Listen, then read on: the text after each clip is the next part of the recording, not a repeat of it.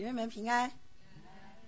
早晨，我们华清姐实在太可爱了，一看到我就问我紧张不紧张？你们觉得会不会紧张啊？会，真会紧张啊！只是这紧张不知道从哪里来，每一天都好像都在过一个紧张的生活，但我觉得很好。如果没有紧张的话，可能就太安逸了。我们今天要看的这个大卫就是太安逸了。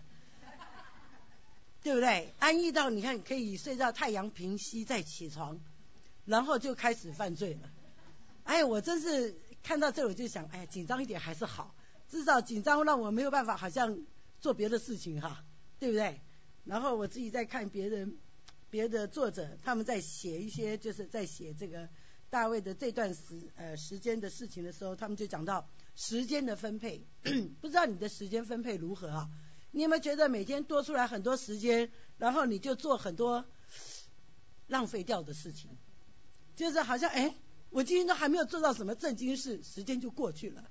然后我们的时间怎么样消耗了，我们也不知道。有没有这样的时候啊？大卫就是这样的光景当中犯了罪，求主怜悯我们，让我们能够在每一天的生活当中时时警醒自己。我觉得要警醒不容易啊。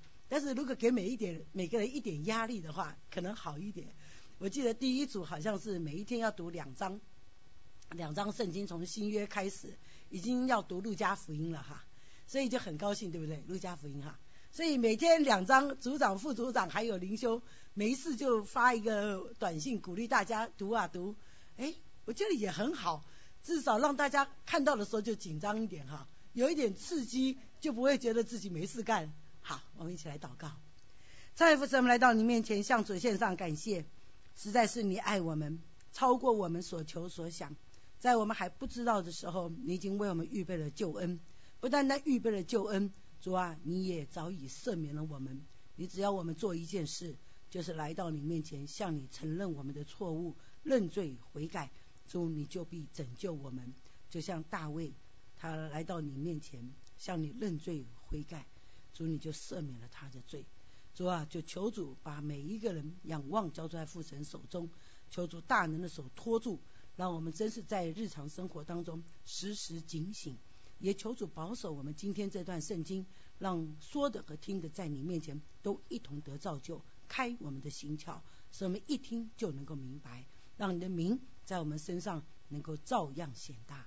谢谢赞美主，祷告感谢，奉靠耶稣基督得胜的名求。阿门。今天我们要看的就是十一、十二章，大卫犯罪啊！大卫犯罪的原因，刚刚我们讲了，就是人生活太什么安逸了，好日子过多了。你有没有这种感觉啊？我有的时候自己一觉得，哎呀，这边也养，那边也养，我就想我太无聊了，才会想到这边也养，那边也养。如果你不无聊，你很多事情在做，我就在想那些妈妈们哦，一定没空、没时间，觉得这里养那里养。因为你看，洗菜洗洗洗，要开始炒菜，要煮菜，要弄这个，要弄那个，好像这个手啊，从来没有停过一样。那我就在想，我实在是太什么安逸了，所以才会觉得，哎呀，这边也痒，那边也痒，每天就觉得这两两条腿不知道哪里就痒起来了，紧张吧，就开始痒起来了。但是也是因为什么，自己不晓得要做什么事情啊，一紧张不知道做什么事。那大卫呢？选择的是什么呢？大卫并不是真的没事干，不然的话，前面我们这边十一章第一节讲到他去哪里打仗了。过了一年，到列王出战的时候，大卫又差派约押率领臣仆和以色列众人出战，他们就打败亚门人，围攻拉巴。大卫仍住在耶路撒冷，就这么一句话，让我们看见大卫在哪里？耶路撒冷，可是将士在哪里？拉巴。记得吗？上次我们曾经讲过，就是呃，在第呃八呃八九十九十的时候，我们就讲过，大卫就是呃约押不是大卫派他出征吗？然后约押还跟他弟弟讲，我们要怎么样刚强为神的国，是不是？因为什么？哇，一看本来是对着亚门人拉巴在打仗，想不到后面来了什么亚兰人的什么雇佣兵，在他后面把他包围了，他就跟他弟弟亚比塞，哎，亚比塞。其实你仔细看，到我们后面还会再看到，这亚比塞这个人呢，真的是 也是蛮可爱的，但我们从来没有人去把他名字提一提啊。我最近在研究的时候，发现亚比塞这个人呢，在重要的时候总是说一些重要的话，虽然不一定讨神喜欢的话，但是呢，却让听的人觉得很安慰的话。好像记得吗？扫罗追杀大卫的时候，大卫不是在那个洞里面吗？还有啊，不能讲洞里面，在那个辎重营里面，他不是跟大卫说？大卫问两个人说：“谁要跟我一起去？”然后亚比塞就说：“我去。”你看这么重要的时候，就是大卫在紧张的时候，他说：“我去。”哎，大卫马上就觉得怎么样？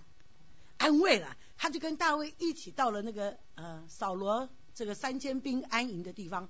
到了那里的时候，他还跟大卫说了一句很重要的话：“一刀你不用刺，我来刺，一刀刺死。”也就是说，这样子以后就没有人敢追杀你了。这个罪由我自己来承担。哎，你觉得这个人怎么样？不错耶！哈，到了之后，现在来到我们刚刚才过去的，就是他跟他哥哥两个去打仗，他哥哥可以把大权，就是把兵分两路，可以把这个大权交给这个弟弟，表示这个弟弟可信任。不会，好像有的兄弟不是戏强吗？对不对？到阵前倒戈都有嘛。但是这个弟弟没有，他就说：“你对着拉巴，我呢先去把这个亚兰人打败。等打败了，万一我输了，你来帮助我；万一你输了，我来帮助你。”他信任哥哥，他也是一个忠心的好管家，就这样子，记得了吗？所以在这个拉巴这个地方，不是被好像围四面夹攻了吗？还是打赢了。这就是亚比塞跟约押在拉巴的战役。好，大家有印象了。那一年，亚比塞呃，这个呃，应该是说这个约押可能打了亚兰人，没有力气再反攻，没有力气再攻了，所以就这样子又碰到了雨季，他们就回来了。所以我们知道打亚门人那一战，那一战的起因，大家还记得是什么吗？忘记了吗？就是那个。啊哎，羞辱他，把他的胡子剃掉一半，又把他的裙子怎么样？啊，不是裙子，下身怎么样？割掉，是不是让他露出来，露出他的这个下下半体，就是让人难堪。还记得是这样的情景啊？所以大卫本来是不不要跟亚门人打仗的，但是因为这个缘故，他们才去跟亚门人打仗的，是不是？好，但是这边让我们看见，就在那个战役已经叫做什么？没有力气再继续再战了。就回来了。现在过了一年，就表示说，可能当时遇到了雨季，那整个军队也因为打了亚兰人太累了，就回来了。现在呢，过了一年，列王出战的时候又到了，也就是说天气好了，大家都怎么样？休养生息，不错了。哎，有没有这样子？如果我是你的敌国啊，上次被你打败了，现在我整军一年了，就要怎么样？就要蠢蠢欲动了，对不对？虽然圣经没有讲他蠢蠢欲动了，但是一看这个样子就是什么？列王出战表示什么？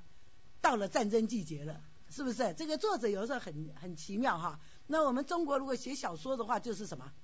看他蠢蠢欲动，什么养兵休息，只为一日，什么类似这样子，他们就来打仗了。就在这样的光景，大卫为什么不亲自出征呢？有可能在耶路撒冷还有其他的事物，王不是不是没事干的。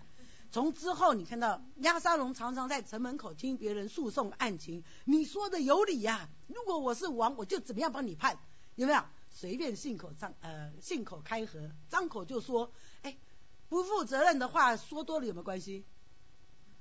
这就是不负责任的人常做的事情嘛，对不对？不用负责任，反正说几句好话又怎么样？会不会这样子？我们生活中有没有这样子？反正我不用负责任，所以我就随便说一下，有没有这样子的时候？所以求神提醒我们，如果我不能为我的话负责任，我就不要什么，不要随便说。好，但是我们中间有没有随便说的呢？我常常也会常常随便说，所以先承认自己，这不要真的，这也是我们在这里会看到，不要看你弟兄眼中有刺，却忘记了自己眼中有什么。对你一直想只想着别人是随便乱说，我们其实也是什么，张口就说，也不知道说的对不对，反正就是说了一吐为快，有没有这样的时候？有哈，所以求神提醒我们，让我们在我们的言语上，我们也怎么样？哎，对，警戒一下。好，在这里这边讲到说，大卫在城里有可能是很多事情需要处理，所以他没有这一次没有跟去。但是并不是每一次都没有跟去，还是有跟去，就是啊，还是有他需要做的事情。那拉巴跟耶路撒冷这两段路程这样子来回啊，这一段其实也是很不容易的。但是这边我们看到太阳平息，也就是说大卫是不是做的太累了？哎，我睡一个午觉吧。一睡想不到睡到什么，太阳平息。我们同情啊，人可不可以午睡？可以啊，万一你晚上睡得不好，你白天睡一个午睡有没有关系？没有关系啊，所以你不要以为所有午睡都不好。一被大卫这样子一搞，大家都不敢午睡了，那不是太可怜了吗？是不是？需要睡的人还是要睡一下哈，只要什么起床的时候不要什么发脾气就好，是不是？也不要随便的发泄自己的这个私欲，是不是？在这里我们看到大卫走了。起来，在王宫的平顶上游行。平常他是不是上，也在王宫平顶上游行呢？我们不知道，但是看起来好像这是他常常散步的地方，是不是？我们常常说啊，这一件事情你怪谁呢？怪大卫呢，还是怪拔示巴呢？啊？我们常常只怪一个，就是大卫多看了那一眼。那我们有没有怪过拔示巴呢？很好，为什么跑那里去洗澡？有可能是什么呢？按照圣经学者告诉我们，拔示巴在这个院子做洁净礼，有的，只是说他没想到啊，就是我们一般没想到他在这个时候做洁净礼，在这个院子里面有没有心怀恶意呢？谁也不知道。但是从他没有拒绝大卫，我们就知道这个女人也是有什么心机的。没有心机，你应该学。你看大卫的女儿他玛，被他的哥哥暗嫩玷污的时候，他跟他哥哥说什么？你不可以做这个恶事，对不对？我们以色列不可以出这样的恶事，是不是？如果大卫的女儿都知道这个拔示巴是大卫的将军呢，里面的太太耶，就是乌利亚的太太，是大卫的将军之一，三十个勇士之一，三十个勇士，你觉得进不进？对不对？你们组里面有多少人？有没有二十个？你们的一个小组的微信里面名单有多少人？有的还三十四十个。虽然这些人不常来，但是都在你的微信群里面。你一发消息，他们全都怎么样？都知道了，表示说这些人都可以知道的。有没有这样的？所以这三十个勇士，对我们今天来讲，微信不管我们有没有常常见面，我们都已经很亲了。那大卫三十个勇士天天见面呢？有没有这样的情况？你可能记不得教会全部的人，你记不记得三十个人的名字？哎，差不多很好，表示说这三十个人你记得一定没有问题。记得他们太太呢？记得他们的先生呢？也可以，对不对？我们人并不是说极限这么少嘛，对不对？我们教会大概一半的名字我都叫得出来。如果我们有三百五呃有七百个人，我就有三百五十个名字都叫得出来，连他们的孩子我也叫得出来。那这是我愿意付代价去把他们背起来，对，背起来，然后你常常看一直叫叫叫，不就最后一看就习惯就叫出来了嘛，对不对？好，那不管哪一个，我就用这个三十个人来讲的话，三十个勇士晋升勇士，他的太太你知道不知道？肯定知道嘛，是吧？这就是我要讲，大卫在这样的光景当中，看到这个妇人在洗澡。可能远看还不知道，只知道啊一个美女。但是当他一问别人说这是八四八的时候，他说啊原来是八四八，就是这个道理。你们了解了吗？所以大卫其实对八四八陌生不陌生？对，八四八对大卫陌生不陌生？肯定不陌生。三十个勇士无论如何请来家里宴会，也来过一次两次，也看过你，对不对？所以拒绝大卫可以不可以？可以哎，我是你的勇士哎的太太哎，呃，勇士之一的太太，对不对？他可以拒绝，但他有没有拒绝？没有。圣经让我们看见八十八没有拒绝，所以他有没有错？有错在哪里？他没拒绝啊，是不是？还有，你洁净礼啊，你可以在室内进行嘛？为什么偏偏要在这个时候还在院子里？对不对？他。行洁净礼，我觉得这就是让我们提醒我们，我们常常啊会假神之名做某些事情，但却是给撒旦留地步。洁净礼是不是一件好事？是啊，犹太人来讲，洁净礼是一个礼仪呀，对不对？是表示说你愿意在神面前做这个礼仪，表示你委身在神面前。一个委身在神面前的人，你觉得怎么样？好不好？好啊，当然好。所以刚刚慧清姐讲，为我们的牧师、传道、长老、执事祷告，这些人都是在神面前委身的。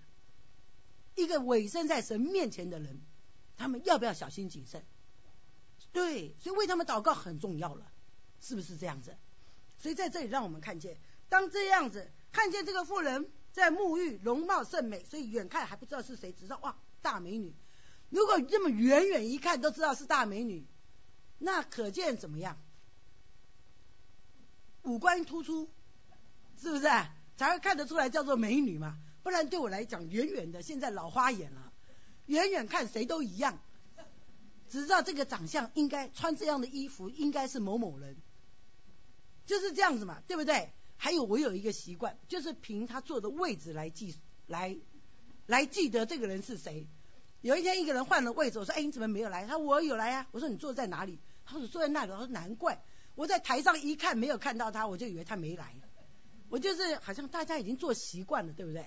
所以没关系，你们不用改，我也不介意。因为什么呢？我的记忆力已经好像照相照起来了一样。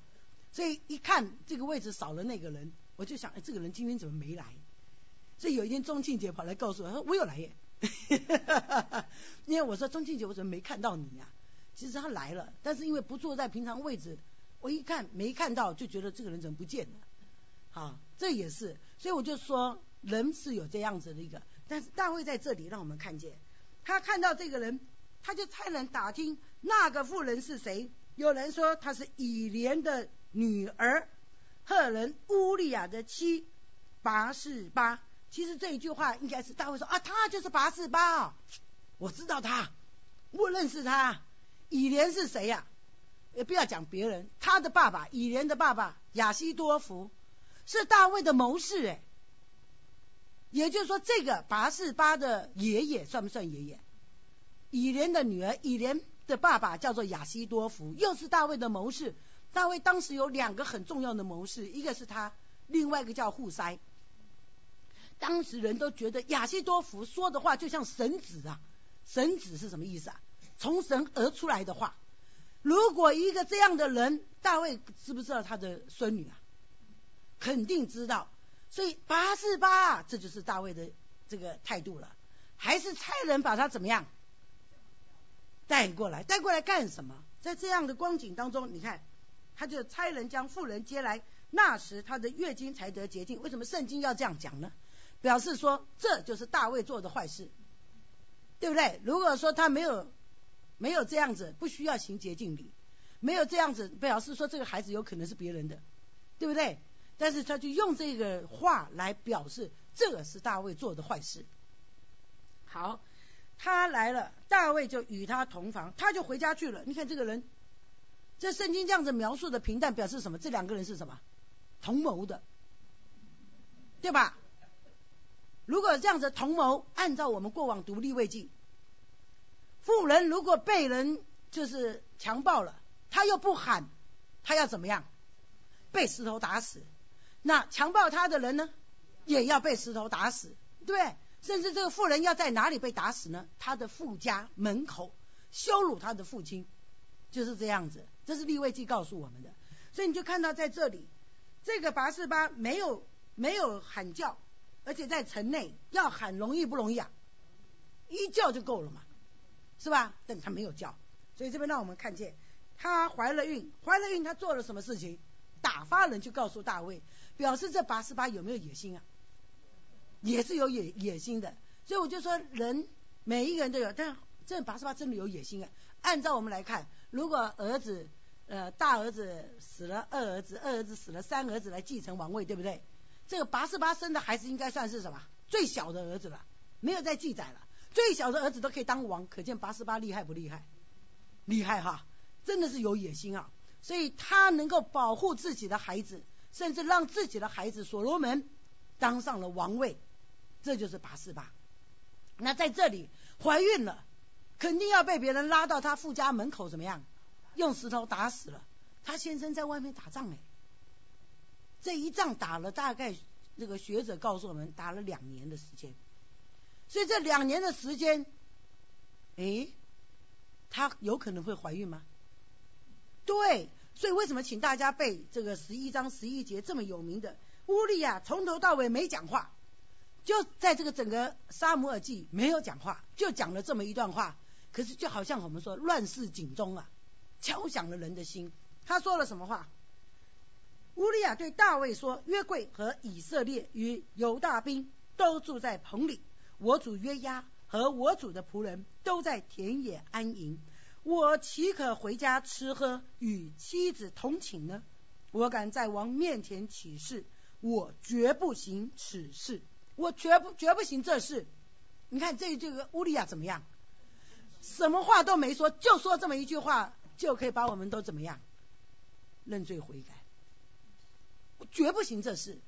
有一个人记得吗？约瑟，约瑟在那个波提乏的家里啊，他的女主人看到这个少年人又俊美又干办事强，是不是？耶和华使他手中所做的工尽都顺利，这句话对不对？看到这么好的年轻人，你来与我同寝吧。你看这女人是不是这样子？不要。不要！最后他拉着他的衣服，我衣服都不要，送你都算了，光着身子跑我都甘愿。这就是约瑟，我岂可做这大恶，得罪耶和华？有没有这样子？真是前后呼应啊！这个乌利亚说的这句话，是不是我绝不行这事？是不是跟约瑟有相叫异曲同工之妙？就是一个这样的光景的人。好，大卫这个拔示巴怀孕了。他来告诉大卫，那告诉大卫的意思是什么？也就是说，你要保护我了，不然的话，我死你也怎么样？你也休想活，有没有这样的意思啊？不是吗？有淫妇就有什么奸夫啊？是不是？也就是说，如果我被人拉到我父家的门口丢石头，那么你也别想活，有没有这个意思？好，他就这样告诉了大卫。大卫马上就要掩饰自己嘛，人是不是这样子？犯罪三部曲，第一犯罪，第二掩饰，然后第三呢？掩饰完了，最后被发现了，逃亡啊！好，大卫没有做逃亡，悔改，是不是悔改？哎，我们也是这样子，啊。神借着大卫让我们看见，什么不要看我弟兄眼中有刺，我其实眼中有什么？良木，不要只想着大卫会犯罪，我呢？所以犯罪我们会掩饰，这是很自然的事情。但是掩饰被揭发出来以后，他要怎么样？要悔改。所以不要悔而不改，要悔改。那谁悔而不改呢？犹大卖了耶稣，拿这个钱再回去给大祭司说：“我卖了，流了一人的血了。”这大祭司说：“你的罪你自己承担吧。”他把这三十块钱丢了。丢在这个圣殿，他就出去干什么？吊死，就是表示说他悔了，后悔了，但他没有改正他的行为，不给自己改正行为的机会，也就是说他不相信耶稣的保险能够洗净他的罪。耶稣可不可以洗净他卖耶稣的罪？耶稣知不知道他要卖耶稣？肯定知道，不然为什么要祷告这么几天几夜，昼夜在？是不是祷告选出来多少人？十二个，要他们常与耶稣同在，有没有这样的？犹大有没有被耶稣祷告？有，有没有彻夜祷告？有，但犹大还是怎么样？不改。你有没有祷告一个人？怎么样要他信耶稣？最后他还是怎么样？不改。有没有这样的人？所以你不要灰心失望，你还是继续可以祷告，因为耶稣也怎么样？也经历过这样的事情，还十二个贴身的，叫做晋升勇士啊，这样晋升勇士吗？这样算算不算？对吧？十二个人常常与他同在，最好的朋友。我天天为你祷告，但是你出卖了我，我还是怎么样？爱他，原谅他，有没有？耶稣还是原谅他，所以，但是犹大自己怎么样？不信。好，不管怎么样，让我们看见在这里，当。大卫知道了这个呃拔示巴怀孕了，马上做一件事。第六大大第六节，大卫差人到约押那里说：“你打发赫人乌利亚到我这里来。”到约押那里打发乌利亚来，拉巴到耶路撒冷很远呢，对不对？所以乌利亚就赶啊赶啊赶路。谁知道这是一条死亡之路？但是来之前不叫做死亡之路，叫戴绿帽子之路，对不对？现在他做做坏事了，对吧？所以要掩饰自己嘛，那只好把什么乌利亚找回来呀？是不是？谁知道乌利亚是这么正直的人？大卫大概从来没想到乌利亚的正直。可以跟他相比啊，就是把他的罪啊给照出来，好像一个照妖镜一样。真的，大卫就把他找回来了，找回来还送他一份厚礼，也就是说送你这一份厚礼，你回家洗洗脚，洗洗脚就是你回家跟你太太亲近亲近吧，有这个意思。就想不到乌利亚拿着这一份厚礼不回家，哎，照理说如果你拿到一份好。人家送你一大一大包的肉，你会干什么？回家烤牛肉、烤猪肉，不管那，反正一大包的肉，是不是？或者回家做什么好吃的给孩子、给家人吃，肯定要这样嘛。但乌利亚有没有这样做？送了一大堆的厚礼，没有回家跟太太分享，反而拿去什么城门口跟他的同僚分享。哎呀，我赶路，大概王看我赶路辛劳啊，送了我这么大一份厚礼，大家一起同乐吧。是不是？乌利亚更看重的是什么？一起同赴患难的朋友。其实这时候真的只有这样子哈。说实话，你的生命在危急的时候，谁最谁最可靠？站在你旁边，跟你一起拔刀来，怎么讲？或者是前后面，你拔前面，他拔后面，对不对？两个人，你看前面，他看后面，这样保证你们俩不会死，是不是？这种朋友才是最宝贵的嘛，所以乌利啊就把这个大卫所给的厚礼怎么样带去跟他的朋友、跟他的患难与共的朋友分享。人们看第八节，大卫对乌利亚说：“你回家去洗洗脚吧。”随后王还送他一份食物，也就是说怎么样，给他一份厚礼，又叫他回家洗脚。回家就是叫你回家跟太太亲近了嘛，对不对？好，有点这种意思，比较。对他们犹太人讲，这叫他们的什么隐喻，就是比较文雅的说法。那我们今天来看，就是这个意思了啊。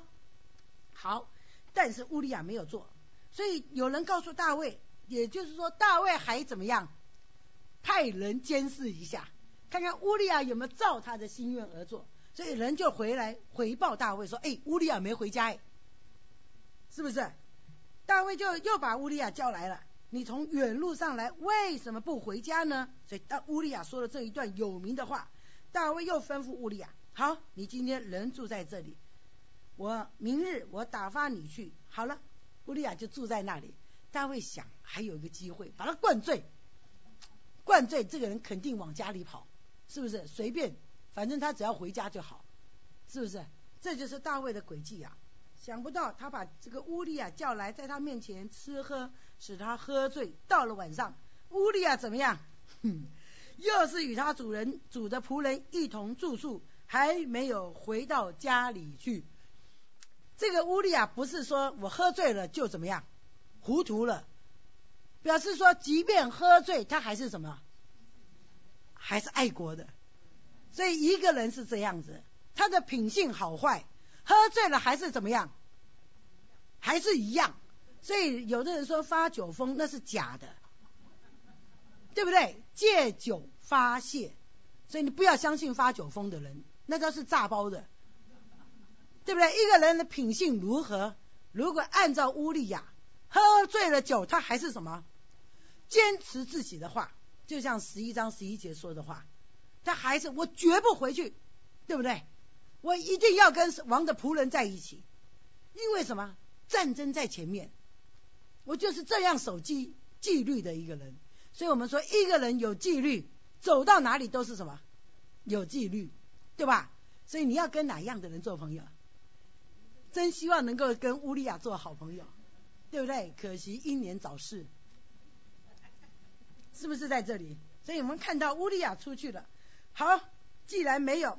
大卫就来谋杀了，反正我就是掩饰嘛，掩饰不成我就谋杀，做坏事了。谋杀罪你觉得怎么样？对，给人戴绿帽子已经很可恶了。照理说他该死在石头被石头打死，现在居然让乌利亚带自己的死亡信回去，写了这封信说什么？他就说要派乌利亚前进到正是极极险之处，你们便退后，使他被杀。这是这叫什么教唆罪，对不对？哎，是不是叫教唆罪？有这样的罪吧？不知道古时候有没有这一个罪？我们今天一定有。这个教唆罪就是让他带自己的死亡信，说你们把他派到正式极险之处，你们就让他被杀，这是什么意思啊？哎，必要死，借刀杀人，很好。所以让我们看见在这里，所以他就借了亚门人的刀，使他被杀。好，乌利亚真的去了，城里的人又出来跟约押打仗，大卫的仆人中有几个被杀的，乌利亚也死了。如果是约押，你收到这封信，你会怎么做？如果我亲手杀他，那不就是变成我害了他？这教唆罪变成我犯罪，是不是？那又不能做的这么明目张胆。可是王的命令又直接这样写，好，只好怎么样？派几个陪死的，是不是这样？所以王的仆人中有几个被杀，约押也担心哎，你看你本来只是叫我杀一个，现在我还派了几个什么？陪死的，如果你是约押，你要派谁去陪死？最喜欢的绝对不会派去，最讨厌的，肯定要派几个最讨厌的跟着他一起，顺顺便怎么样？不听话的，是不是？顺便陪死一下，这可能是约押，所以约押也害怕。现在派了几个，就是你只要杀一个，我又多杀了几个，所以回去的时候报告，你们一定要跟王这样说。王的仆人死了几个人，乌利亚也死了。重点这句话一定要讲。王如果怪罪的时候啊，你一定要这样子讲。这就是约押。约押这样子说，他就说了，他嘱咐使者说：“你把征战的一切事对王说完了。王若发怒，问你说：你们打仗为什么挨近城墙呢？岂不是敌人必从城上射箭吗？从前打死基耶路比色。”就是耶路比色儿子亚比米勒的是谁呢？岂不是一个妇人从城上抛下一块上墨石来打在他身上，他就死在提贝斯吗？你们为什么挨近城墙呢？你们记得这一个故事吗？四世纪。这个耶路比色是谁呀？就是基甸。基甸不是很有名吗？为了神的国，为了神的名，不是去打仗吗？不是说看见梦见一个大饼。滚滚滚滚滚，所以就什么，就喊了基甸的刀，有没有？所以后来就打赢了。然后后来基甸生了很多孩子，想不到他有一个孩子就叫做亚比米勒。大家都要拥戴基甸做王的时候，他说我不做王。可是他儿子叫亚比米勒，亚比米勒是什么意思啊？我的父亲是王。也就是说，我虽然表面上不做王，我心里面还是什么，想着做王。所以取了一个儿子，取了一个名字叫耶路，这个亚比米勒。这亚比米勒后来把基甸所有的七十个儿子都怎么样杀了？就是这个人。最后他死在哪里呢？提贝斯一个城墙下。大家叫啊，他就要来攻这个墙墙的时候，一个妇人一个上磨石，就是磨东西的那个那上面那一块石头，一丢下去，想不到就这样砸死他了。就是这么样一个简单的故事，四世纪。所以大卫讲这个故事，所有人都知道，表示四世纪在当时流传了没？大家都知道吗？表示大家都知道以色列人的历史，就这样的光景。大卫他说：“万一王将跟你讲，你就说那个谁也死了，乌利亚也死了。你看，可见这个约押平常熟不熟悉旧约历史啊？熟悉圣经啊？也就是说。”他不能说他不知道过往约瑟，他在神面前，我岂可做这大恶得罪耶和华？同样，乌利亚又再说了一遍，我岂可回家？再一次提醒他了。但是现在用四诗记来讲到说乌利亚死掉，来提醒我们以色列人并不是，或者这些军官并不是不明白圣经，他们都知道圣经。好，现在王说了什么话？使者照着约押说的话来了。这个大卫这时候真的是人啊，一犯罪以后就冷血无情了。他怎么说？你看看，他说王向使者说：“你告诉约押，不要因这事愁闷。刀剑或吞灭这人，或吞灭那人，没有一定的。你只管竭力攻城，将城倾覆。可以用这话勉励约押。你看到大卫是怎样的光景？有没有为这些兵士哀哭啊？连撕裂衣服都没有。三十个勇士当中死掉了一个重要的人物了。连亚尼尔死掉的时候，他都怎么样？撕裂衣服在那里哀哭。现在他的晋升勇士死掉了，这个这么重要的人，他冷血无情的说：“刀剑或杀这人，或杀那人，没有一定的。”你看这句话讲的就是这个意思。所以他是什么？冷血无情的，是不是？好，所以他听了这样子的话，又没有什么，又没有好像难过的表情，是不是？所以这让我们看见，这就是神不喜悦。所以第最后一节二七节，但大卫所行的这事，耶和华甚不喜悦。本来给人戴绿帽子已经很气了，现在又谋杀，还是谋杀一个什么？一出口就在。荣耀神的一个人，所以对神来讲，这件事情是怎么样？是不是叫做罪上加罪？好，对不对？所以在这里让我们看见，马上你以为神不会报仇吗？马上神就差遣十二章，差遣拿单来见大卫。诶，拿单很聪明啊！如果他直接说你干了什么坏事？也就是说，大卫做这件事，他以为只有他跟约押知道。哎，我突然想到一个故事啊。以前啊，我曾经讲过一个遇到故事，我都不知道你们还记不记得。有一个小孩啊，他在他的主人家，主人有一只很漂亮的黑天鹅，主人非常非常喜欢这个黑天鹅。但这个小孩在主人的家里面看管，想不到他在那里丢水，那个你们有没有那个丢石头在那个打水漂啊？他就在那里打水漂，不小心一打，把这个黑天鹅给打死了。哇！打死了怎么办？赶快把黑天鹅埋起来，这就是掩饰嘛。想不到给那个园丁看见了，他这个小孩叫 Henry，这个呢园丁看见了，因为看见了，又要叫他保守秘密，他就说 Henry 去帮我打水来，Henry 去帮我把这一堆杂草给丢到哪里去，他就乖乖的做了。为什么？他怕这个。园丁把他所做的这个恶事告诉主人，本来主人非常喜欢我的，所以才把这个黑天鹅派我来管理。现在居然被我怎么样一失手给打死了，所以这 Henry 每天就日渐消瘦，因为有罪在他身上，又加上这个园丁天天没事就叫他怎么样？我知道你干的坏事，去帮我打水，去。帮我把这一堆杂草给拔掉，或扔掉，或怎么样啊？哎呀，这 Henry 每天被这个罪啊捆绑的，日渐消瘦。主人因为很喜欢这 Henry，就说 Henry 啊，为什么你日渐消瘦啊？是不是有什么不开心的事啊？Henry 忍不住哭起来了，告诉了主人，事实上是因为我什么，把你的黑天鹅给打死了。主人说。黑天鹅死了就死了，值得你为他这样消瘦吗？我更喜欢的是你，你看到吗？神爱的是你，是不是这样子？所以哇，主人饶恕了 Henry 了，Henry 很高兴，很高兴走到了园丁那里。园丁又说了：“Henry，帮我打水。”他跟这个园丁说什么？No。同样的，我们也是这样。要对罪说不，这个威胁因着我的罪，如果我在主人面前认罪悔改了，会怎么样？罪就得赦免了，是不是这样？同样的，大卫如果认罪悔改呢？如果你呢？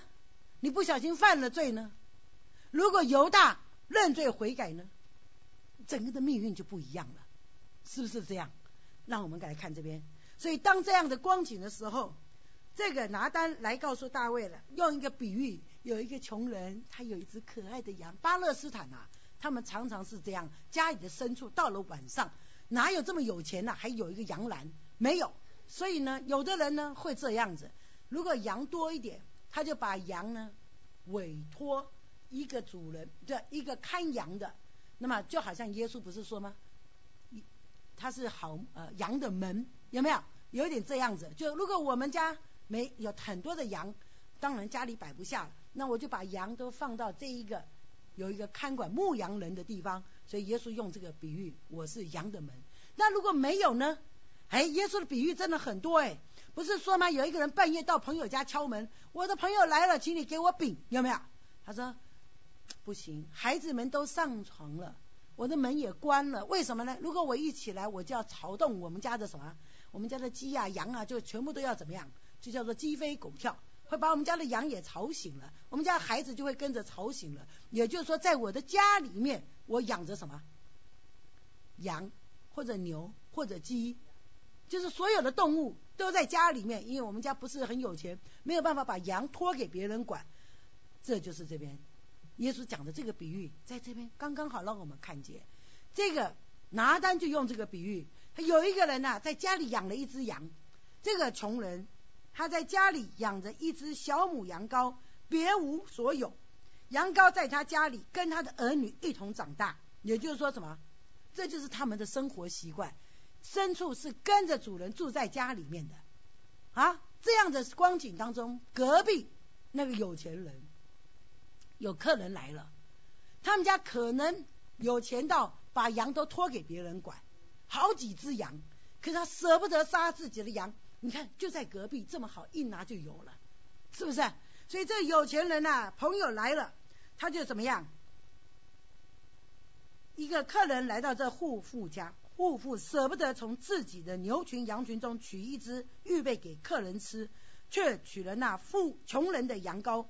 预备给客人吃，哇！这个时候大卫听完了，他好像审判官。平常大卫做的就是这件事情啊，对不对？好，这个人该死，你看对不对？大卫判的有没有理？有，还说了，因为羊羔按照摩西律法，一羊赔几羊，一牛赔几牛，还没有比你就已经先讲完了。五牛，我告诉你，这就是。越贵的，你要越贵的赔偿。牛比羊贵，所以一牛要赔多少牛？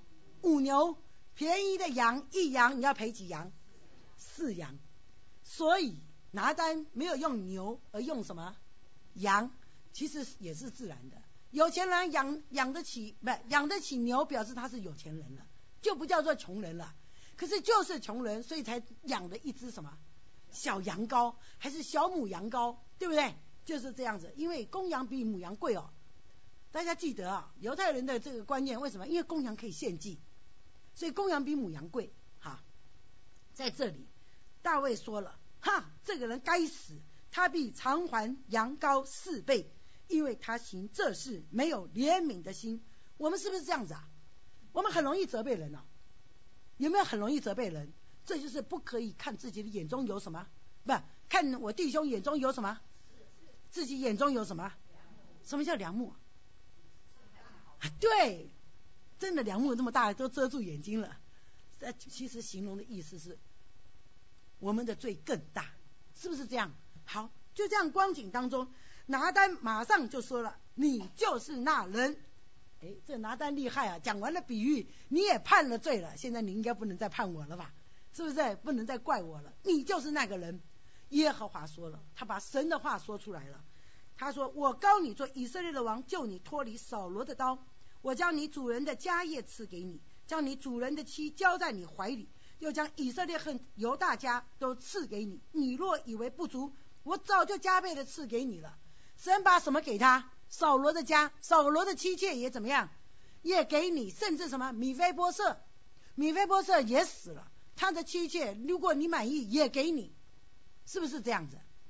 因为王啊，可以继承前王所有的一切，是不是这样？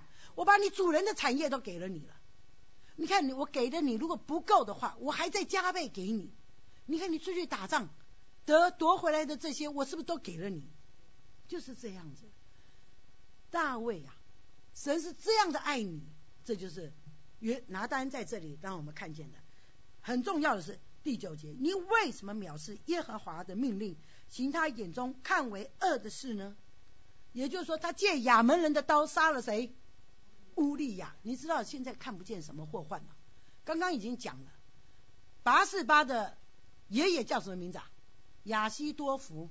到了十二、十三、十四、十一、十二、十三、十四，应该是在这个地方。亚西多福帮着亚沙龙来叛乱。为什么呢？我的孙女婿被你怎么样谋杀？我的不管我的这个孙女怎么样，但是你做了这件事情，使我家族蒙羞，是不是？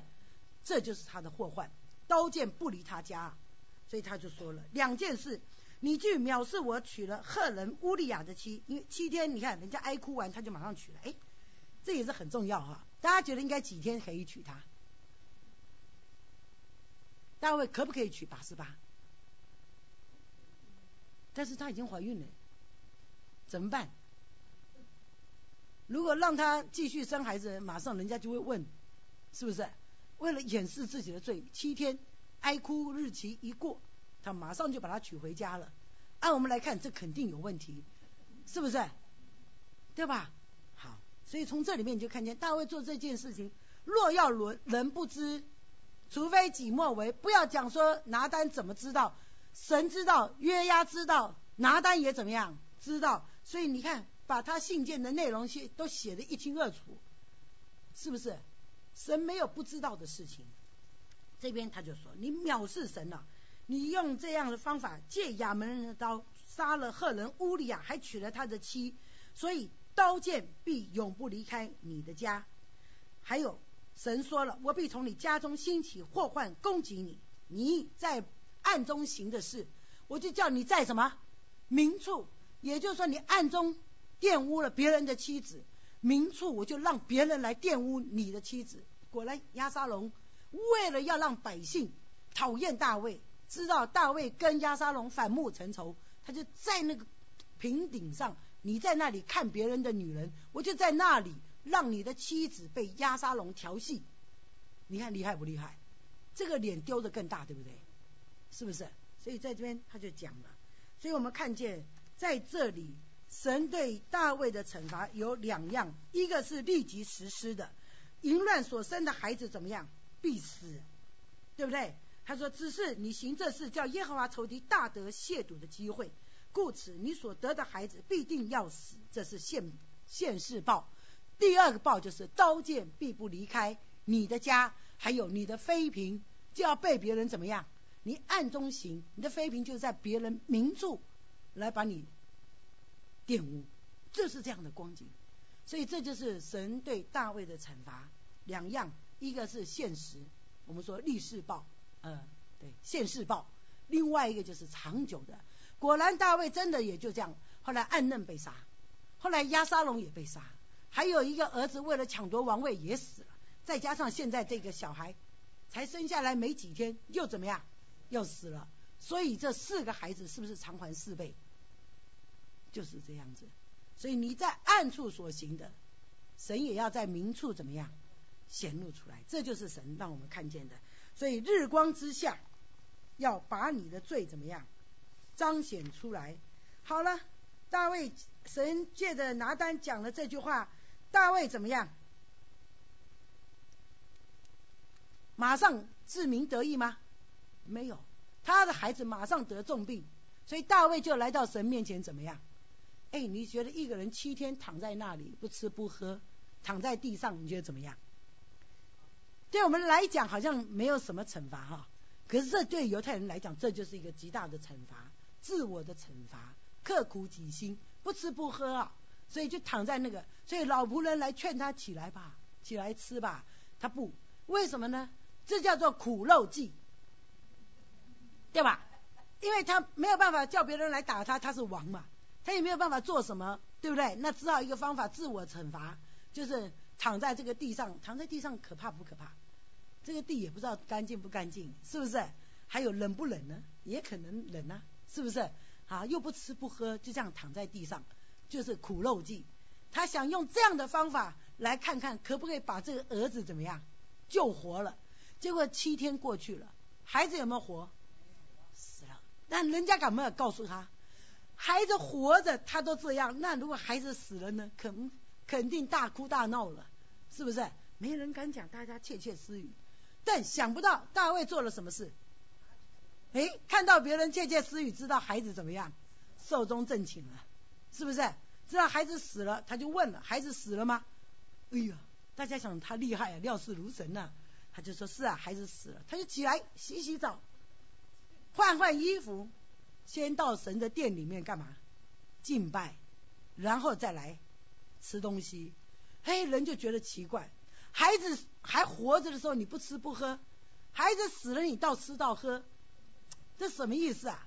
所以大卫说了，这是他的什么苦肉计？是不是叫苦肉计？他说或许，他是说了，他说大卫说孩子还活着，我进食哭泣，因为我想或者耶和华连续我，这是苦肉计嘛，对不对？使孩子不死也未可知。现在孩子死了，我何必进食呢？我岂能使他返回呢？大卫说了一句所有人都要走的路。我必往他那里去，也就是说，我也要什么？哎，有一天我也要跟他在阴间相聚，是不是这样？好，在这里，大卫安慰他的妻拔示巴，与他同寝，他就生了儿子，给他起名叫所罗门。耶和华也喜爱他，神喜爱谁？神喜爱谁？大家想想，神应该是喜爱谁？大卫在神面前刻苦己心，所做的这件事认罪悔改，神喜爱不喜爱？神喜欢，所以我们的罪虽像朱红，神必把我们洗的洁白如雪。当时的人不知道雪到底是黑的还白的，是不是？但是一看远远的看，你有没有这样？最近我们开车这样子，看到远远的山白白的。是不是什么都看不见，就看到那个山顶白白的，就知道什么？哎，所以像雪一样白，意思就这样子，光可见人，有没有这样子？好，在这里就让我们看见意思就在这里。所以他神因为知道大卫认罪悔改，给所罗门取名叫所罗门。所罗门的意思是什么？平安，小龙，小龙，是不是？啊，平安的意思。也就是说，大卫知道神的心意。所以神也喜爱大卫这样的认罪悔改之后的行为，因此给这个孩子取名叫耶底迪亚。这孩子才出生，神怎么知道他不是？神当然知道他将来怎么样。我们人怎么知道他怎么样？并不是神真的喜欢这个所罗门，而是神喜欢大卫这一路所行的这一件事情。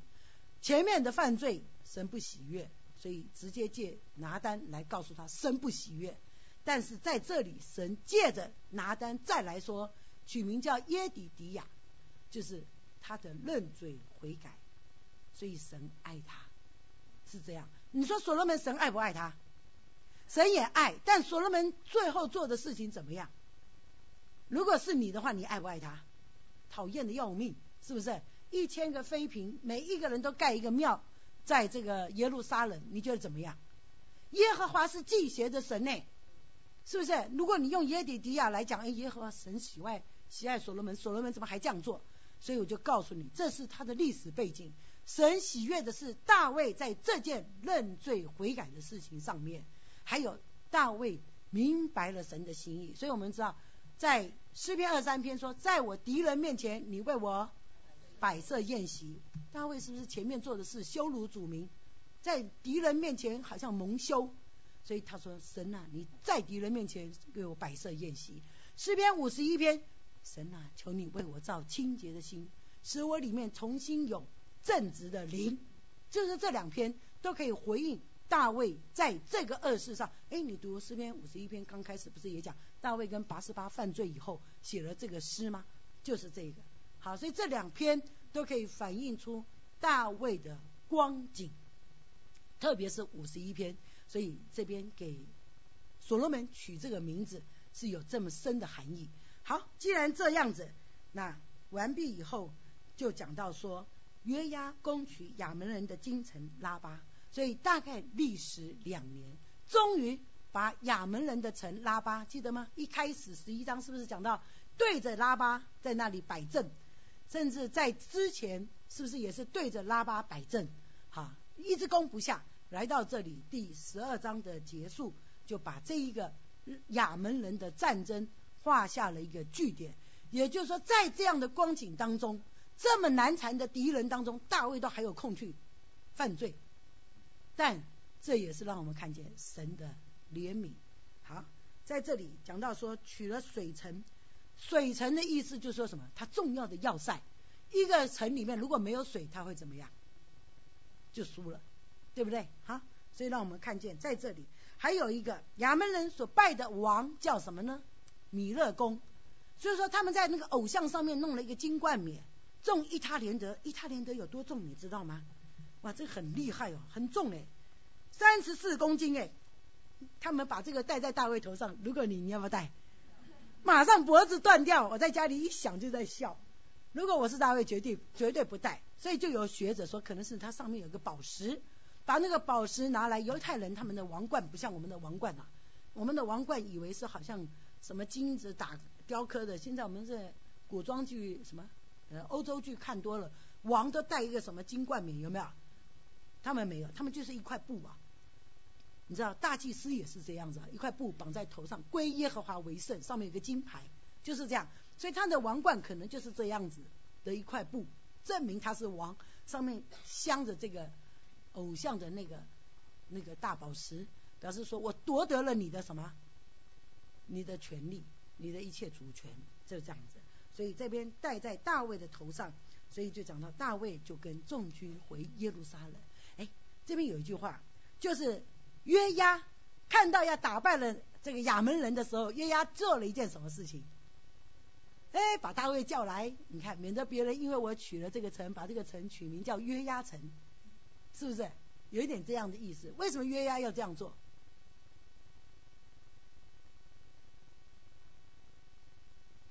有没有可能是这样？他多杀了几个人，所以为了避免大卫怎么样？哎，为了避免大卫惩罚他，是不是？还有一个约押，是不是一个这样子来看啊？约押是不是一个很会谄媚的人？所以以后我们就会看到约押的个性了。大卫想杀他，又不敢杀，实在是又爱又恨。有没有这样的人？好。求神怜悯我们了，在我们的生活当中，我们用大卫、用约押，甚至用乌利亚，成为我们人生的境界。我们一起来祷告。慈爱父神，我们来到你面前，向你献上感谢。在这样的乱世当中，你让我们看到乌利亚，他好像一声巨响，在那里让我们看见，好像约瑟一样，岂可做这大恶，得罪耶和华？主要让我们看见我们所犯的罪。主要我们不是得罪人，我们乃是得罪神。主要就求主帮助我们，让我们在我们的生活当中，我们愿意活在神的旨意当中，在我们的身体力行当中，我们愿意以荣耀神为我们人生的依归。就求主帮助我们每一个人，让我们能够把我们的生活作息安排好，来荣耀见证主你自己的名。愿主你的名在我们当中照样显大。祷告，感谢。奉靠耶稣基督得胜的名求，阿门。